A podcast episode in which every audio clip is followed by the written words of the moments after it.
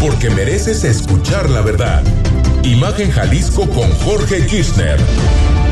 Qué bueno que continúa con nosotros, Imagen Jalisco, cerca de ti, cerca de usted. Me da muchísimo gusto eh, recibir llamada telefónica esta noche a Javier Orendain, es el coordinador del Gabinete Económico del Gobierno del Estado de Jalisco. Muchísimas gracias, coordinador. Buenas noches. Hola, muy buenas noches, mi querido Rodri. Jorge, les mando un gran abrazo y al auditorio esta noche. Gracias por la oportunidad de estar con ustedes.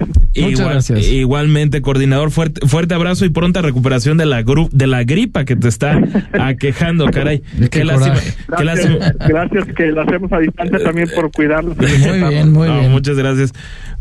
Oye, coordinador, ¿cómo, cómo han vivido este, e, e, este año desde la administración estatal? Porque yo recuerdo que lo iniciaron presumiendo que a, Jalisco como el primer lugar nacional en cuanto a generación de, empleos, habiéndole ganado a, a, a, Nuevo León. Y actualmente hay otro, otro fenómeno que ya tiene, me parece, un año hablándose más o menos, que es el, el nearshoring, que es algo que dicen que en Jalisco sí se está aprovechando. ¿De qué forma se está haciendo?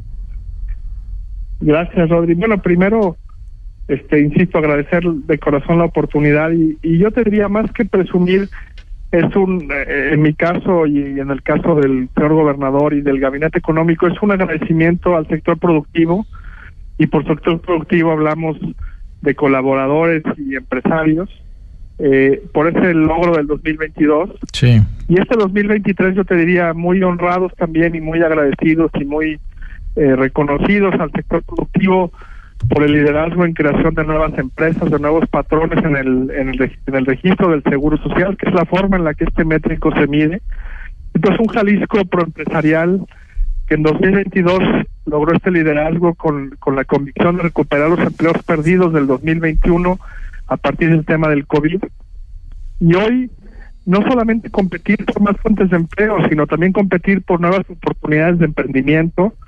Yo soy un convencido, Rodri Jorge, que una de las fortalezas que permitió que Jalisco saliera adelante en la pandemia es esta diversidad en su economía, esta fuerza de las MIPIMES, eh, que nos contrasta con otros estados de la República. MIPIMES, muchas de ellas familiares, donde no importa el horario, no importa el reto, las, las empresas familiares se la juegan, se la rifan. Sí. Las MIPIMES que también se vuelven pequeñas familias donde los colaboradores se ponen en la camiseta. Y bueno, creo que esa es una gran fortaleza que Jalisco tiene y que nos abre perspectivas para el futuro. Y, y, lo digo con el nearshoring. Nearshoring significa, perdón. No, adelante, coordinador, discúlpame.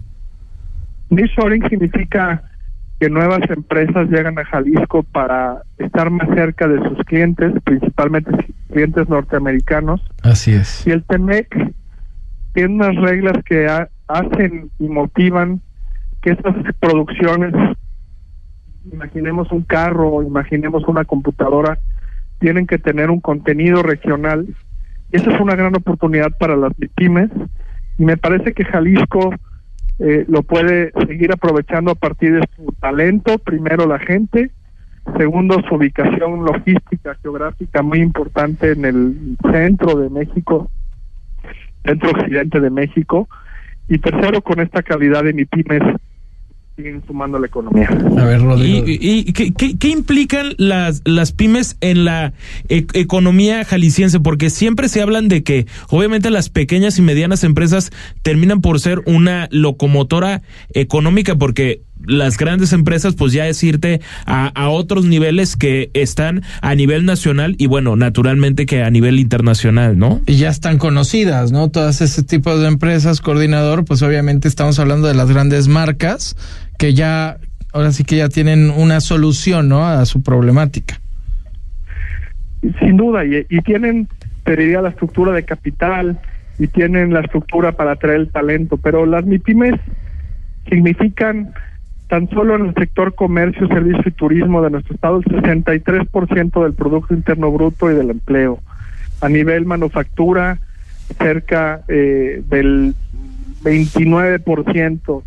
Eh, entonces, ¿qué significan? Significan un montón de sueños, significan la base que permite que cuando hay un declive de nuestra economía eh, nuestra economía se sostenga, eh, que si baja la venta de acero, como pasa en otros estados de la República, en otros países, o la venta de vidrio, o la venta eh, de cemento concreto, nuestro, nuestro estado se defiende. Y es donde decimos que Jalisco tiene rumbo, que Jalisco crece, y lo digo con mucho orgullo, y, y yo provengo de ahí. Jalisco orgullosamente es un estado mi pyme, y las MIPIMES, MIPIMES significan oportunidades no solamente de crecimiento, sino oportunidades de disrupción, oportunidades de innovación, oportunidades de crear nuevas relaciones y nuevas eh, eh, creaciones que permitan Sí. realmente eh, innovar. Hoy viene el premio al emprendimiento en unas semanas más, en unos días más lo estaremos entregando y hemos descubierto una cantidad de, de valor, de, de resiliencia, de esfuerzo, de ejemplos de vida que, que sin duda nos permiten afirmar y tener esperanza en un futuro. Te diría, eh, empresas como en la tecnología que están haciendo disrupciones, empresas que tienen un par de años que ya están vendiendo en tres o cuatro países del mundo, que ya están facturando millones de dólares. Sin duda eso nos permite tener mucha esperanza en lo que viene para nuestro estado hacia adelante.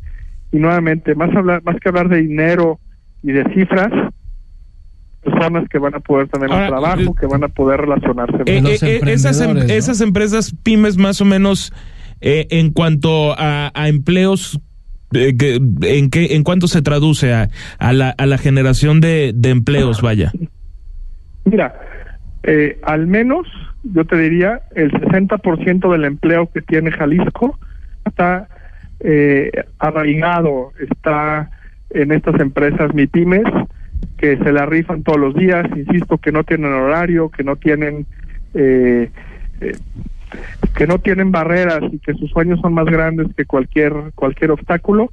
Al menos el 60% del empleo de Jalisco está eh, distribuido en estas empresas MIPIMES, que son el corazón y la fortaleza del Estado pujante. Una buena cantidad, ¿no? Sobre Un todo, dato ¿sabes, nada menor. ¿sabes dónde yo creo que fue un parteaguas? No sé si usted está de acuerdo también, coordinador, durante la pandemia. Durante la pandemia fue una prueba porque se cerraron muchísimos negocios, mucha gente se quedó sin empleo, de hacer algo al respecto poner tu propio negocio y muchos utilizaron, como lo dice el coordinador, la tecnología. Sí, bueno favor. muchos pusieron su negocio pero también muchas Sí. empresas sobre todo pequeñas y tronaron. medianas tronaron Yo, yo lo sé, pero para otros, lo que para algunos fue un caos, posiblemente para otros fue una gran oportunidad de negocio, ¿eh?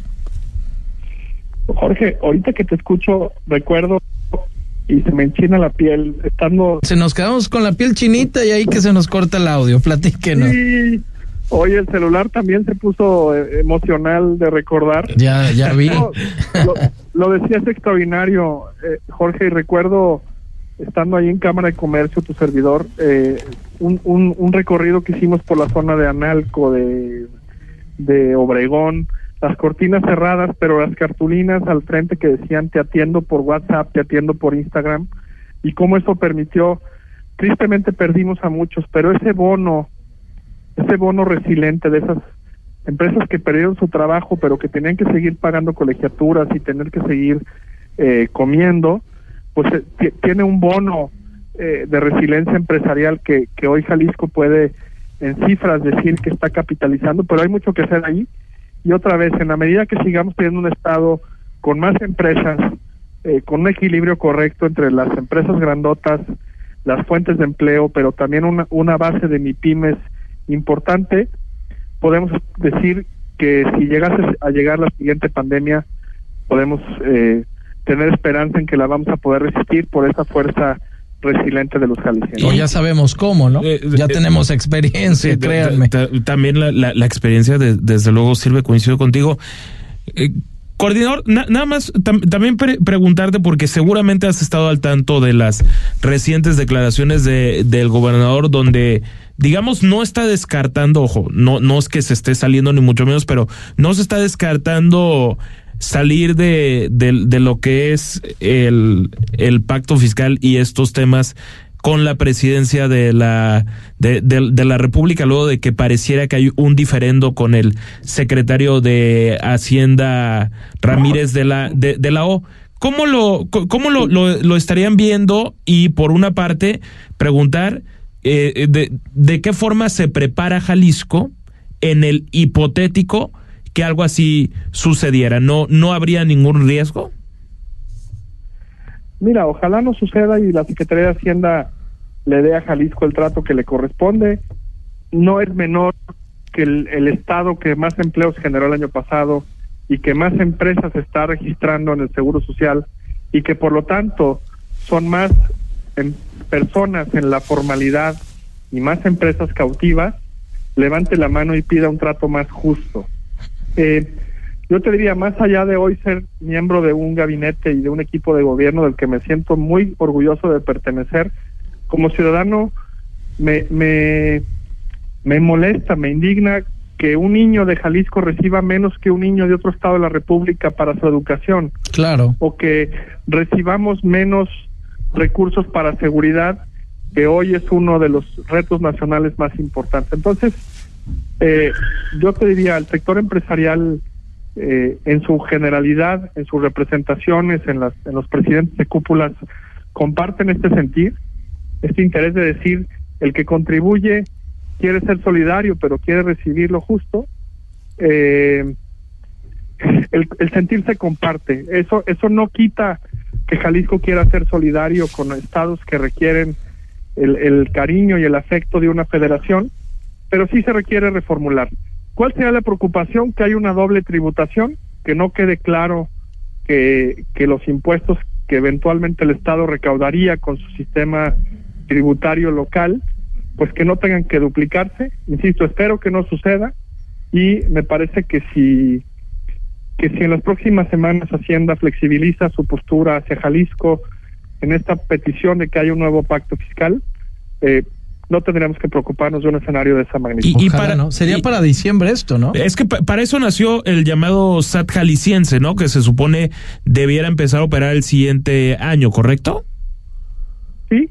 A ver, el Estado está listo en el andamiaje jurídico, el Estado no está bloqueando, el Estado está planteando un debate justo de un federalismo que justo a los 200 años de Jalisco requiere requiere que, que un estado como el nuestro, donde, donde el federalismo tiene un arraigo tan importante, pues ponga este tema sobre la mesa y, y, lo, y lo veamos en el contexto de la evolución de nuestra democracia.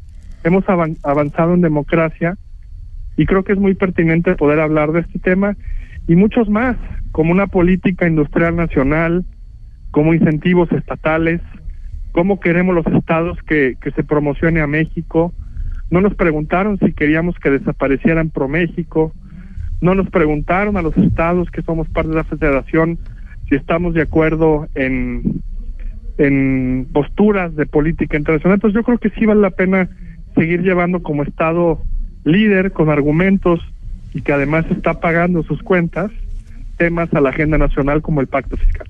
Muy bien, pues coordinador, muchísimas gracias por haber tomado esta llamada. Gracias a ustedes, les mando un fuerte abrazo y espero la que sigue poder saludarlos en persona. Con mucho gusto y cuídense la gripa. Igualmente, coordinador, un abrazo. Me las tomé frías. Sí, ya vimos. Pero con un tequilita se quita, dicen. un buen tequila. ¿Usted sabe de cuáles? Usted, de esos que saben sabrosos. Le mando un, fuerte, abrazo. Y al auditorio, gracias por, por su tiempo esta noche y a los dos un gran abrazo. Igualmente, un abrazote. Ahí está, como siempre, tan amable el coordinador Javier Orendain. Ya, digo que se eche uno sabroso ahorita. Qué lástima que Sin limón, sin limón. ¿eh? Acompañó en, en, en, cabina, pero me, me, me quedo con, con, con, eso porque sí, no, no sería menor. A ver, yo no sé si sea deseable. Yo creo que francamente no, no lo es, pero sí se tiene que generar tranquilidad, me parece, a toda la gente y a todo el empresariado jalisciense de que en caso de que se tome una decisión tan radical como salirse del pacto fiscal, cómo, cómo se preparan para la tributación Por y, y, todos esos temas sin duda ¿Qué se va a hacer al re relevantes.